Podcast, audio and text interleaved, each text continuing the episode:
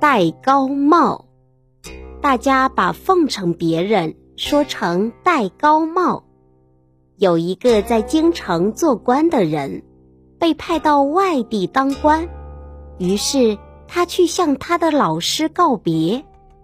老师嘱咐说：“外地做官不容易，要谨慎些。”那人说：“老师，请放心，我已经准备了一百顶高帽子，逢人就送他一顶，这样。”就安全多了。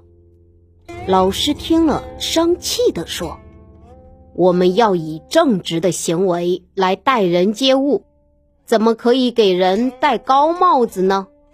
那人说：“老师息怒，我认为天底下没有几个像您这样正直的人了。”老师听了，心里很舒服，点点头说：“你说的话。”不是没有道理。